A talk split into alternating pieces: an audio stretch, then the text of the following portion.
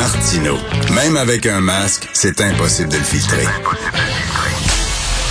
Vous écoutez Martino. Cube Radio. Alors, c'est la question à 100 000 Pourquoi M. Legault ne veut pas étendre la loi 101 au cégep? Je vais en discuter avec mon jeune collègue du Journal de Montréal que j'aime beaucoup lire, Philippe Léger. Salut, Philippe. Bonjour Richard. Salut Philippe, tu as écrit une très bonne chronique là-dessus que je cite d'ailleurs dans ma chronique aujourd'hui et, je te cite partout au Québec des professeurs se lèvent et revendiquent l'extension de la loi 101 au Cégep. Un sondage de juin 2021 révélait même que 58% des Québécois y étaient favorables. Les Québécois le demandent, les chercheurs le justifient et maintenant les profs le revendiquent. J'aime bien cette phrase-là, mais la CAQ elle reste figée. Pourquoi, selon toi, ils sont boqués comme ça? C'est difficile à comprendre, hein, parce qu'on ben pourrait reprendre l'expression les conditions gagnantes euh, sont mises en place pour la loi 101 au cégep, hein, parce que si on regarde la conjoncture, tu viens de le nommer, l'opinion publique y est beaucoup plus favorable qu'il y a une dizaine d'années. Hein. Il y a une dizaine d'années, c'était une question qui appartenait aux marges politiques. Même dans les congrès du Parti québécois, on, se, on débattait sur la question. Et là, on se retrouve dix ans plus tard, la majorité des chroniqueurs, la majorité des journalistes, la majorité des chercheurs, des intellectuels appuient maintenant cette position-là. C'est un changement assez, assez drastique dans l'opinion publique.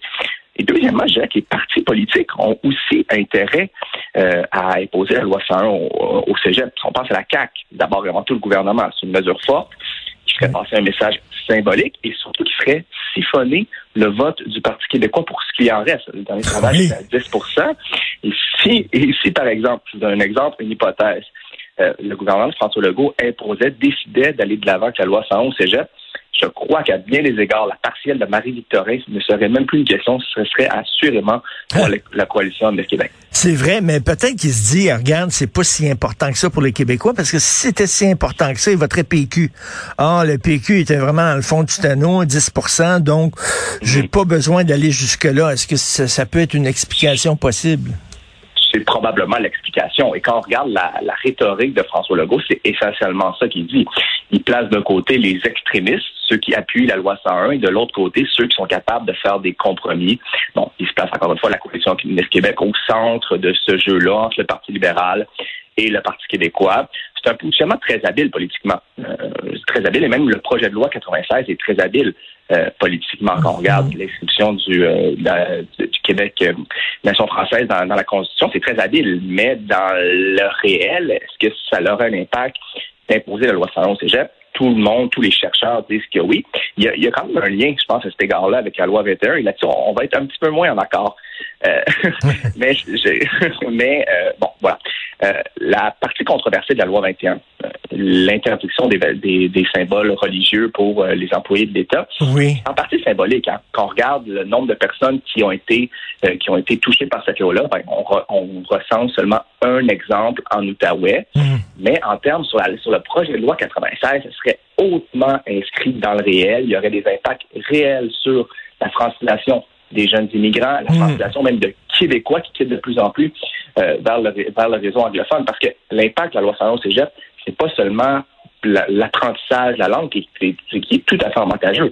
C'est aussi que le jeune qui rentre dans un cégep anglophone à Dawson, à Saint Lawrence, à Québec, vit pour la plupart du temps dans un environnement anglophone par la suite et quitte de plus en plus vers le réseau anglophone universitaire. Donc, ça affaiblit toutes les institutions francophones post-secondaires, les cégeps et les universités. Et Frédéric Lacroix, chercheur, euh, donc, donc écrit la loi euh, Pourquoi la loi 101 euh, est un échec, inscrivait sur sa page Facebook les, les, universités à Montréal, les inscriptions des universités à Montréal, et on voyait à bien les égards que l'UQAM devenait la quatrième université la plus populaire à Montréal, derrière l'université Concordia. Donc, ah. la loi 101 au Cégep, c'est aussi l'affaiblissement du réseau universitaire en français au. Québec. Mais là-dessus, je, suis d'accord avec toi là, que c'est certain que ça a beaucoup plus d'impact concret. Ça, c'est sûr. On s'entend que la loi que la loi 21. Il fut un temps où c'était d'appliquer la loi 101 au Cégep, c'était considéré comme comme radical. Même le PQ allait pas jusque là parce qu'on se disait ben au Cégep, tu as 18 ans, tu es un adulte, tu as le droit de décider dans quelle langue tu vas aller étudier. On veut pas imposer ça.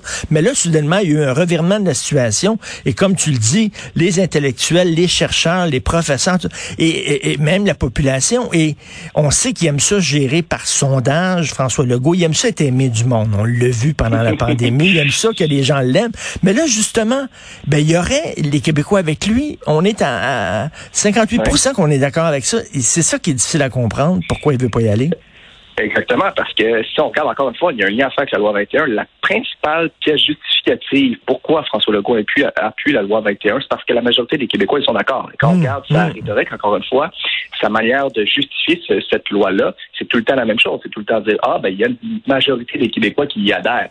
Et donc si on pousse cette réflexion, ce, cet argumentaire jusqu'au bout, ben, à bien des égards, François Legault devrait appuyer la loi, euh, le, projet de loi 96 et euh, ajouter la loi 101 au cégep dans le projet de loi 96. C'est la même rhétorique, c'est les mêmes arguments. Donc, c'est difficile à comprendre à cet égard-là. Euh, pourquoi François Legault ne va ben pas dans cette direction-là. Ça reste une question de principe à bien des égards pour lui et pas une question de si la majorité des Québécois ils sont d'accord. Il, est prêt à défendre une loi qui est très controversée, la loi 21 qui est très controversée. Il se fait beaucoup d'ennemis avec ça.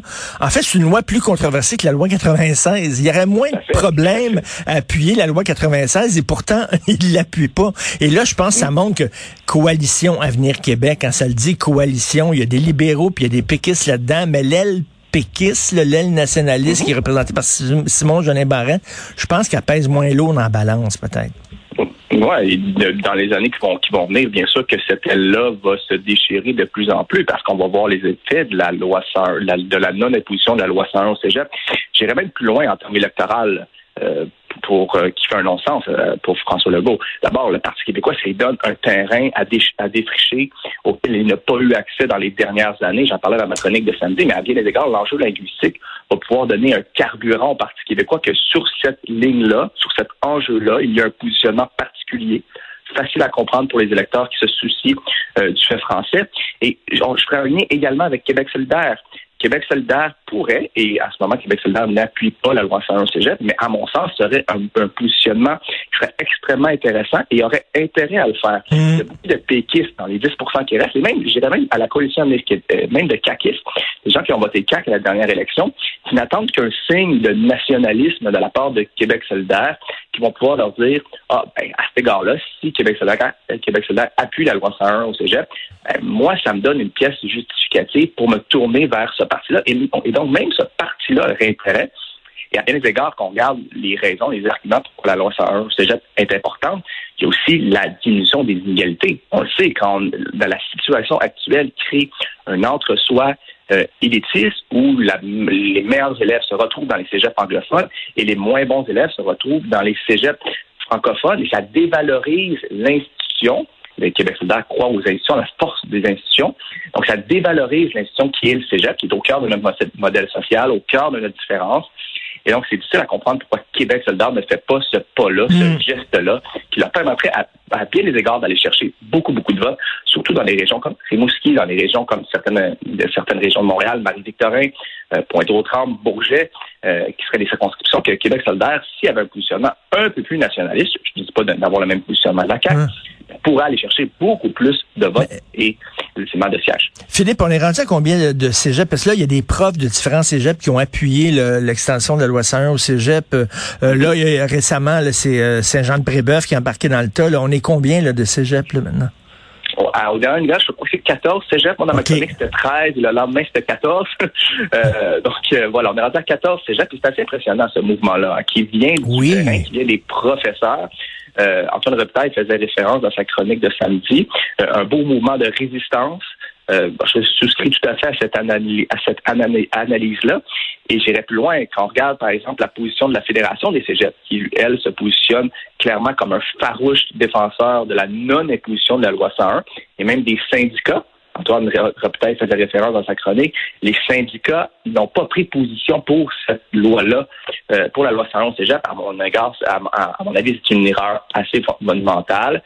Euh, c'est les, mmh, les, mmh. professeurs du terrain qui, eux, comme je le disais dans ma chronique, qui fréquentent le terrain, fréquentent le réel, qui font face de plus en plus à l'anglicisation. Mais ça, c'est bon que tu c'est bon que tu fasses la distinction. Les syndicats, eux autres, n'ont pas pris position. C'est assez étonnant parce que il fut un temps, euh, je suis plus vieux que toi, mais dans les années 70, les syndicats étaient très nationalistes, très défenseurs de la langue française. C'est bizarre que là, ils sont dépensés par leurs propres membres.